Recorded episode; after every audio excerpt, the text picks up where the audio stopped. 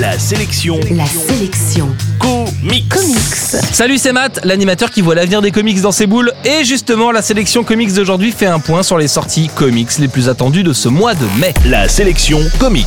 Chez Urban, c'est le mois Batman. Encore une fois, en plus de livrer la fin de la série, Grant Morrison présente Batman avec un huitième et dernier tome.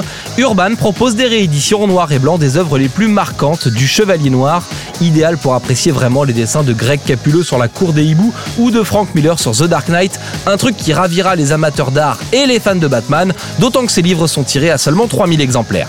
Chez Panini, la réédition du premier tome de Ultimate Spider-Man est l'occasion de vous proposer de découvrir cette série qui modernise les aventures du tisseur, un point de départ idéal pour tous ceux qui n'ont jamais lu de comics et qui souhaitent s'y mettre avec Spider-Man. Toujours chez Panini, on s'intéressera à quelques nouveautés estampillées X-Men avec X-Men les origines ou l'anthologie Nous sommes les X-Men qui compile quelques récits essentiels de l'histoire du groupe. À noter que même L'ennemi historique des X-Men, aura droit à sa propre série.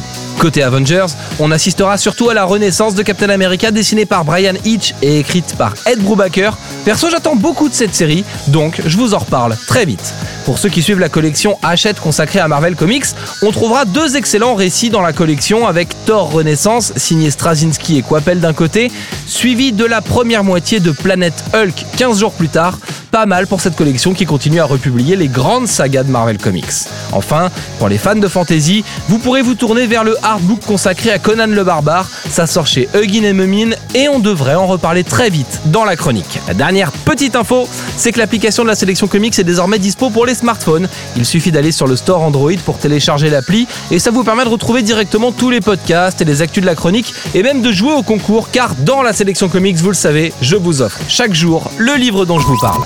La sélection comics. Retrouvez toutes les chroniques, les infos et les vidéos sur laselectioncomics.com.